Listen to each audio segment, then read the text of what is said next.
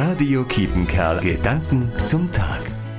In seinem Chanson Selig sind die Verrückten besingt Reinhard May Menschen mit einer Besonderheit, durch die sie aus der Mitte der Gesellschaft verrückt werden.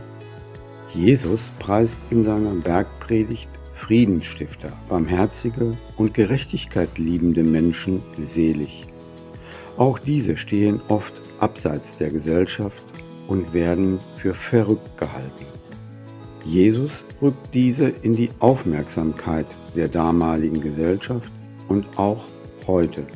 Deshalb gilt all den im Verborgenen lebenden, besonderen Menschen der heutige Allerheiligentag.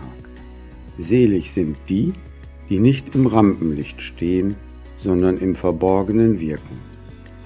Jürgen Saget, Diakon in Nottuln. Radio Kietenkerl. Gedanken zum Tag.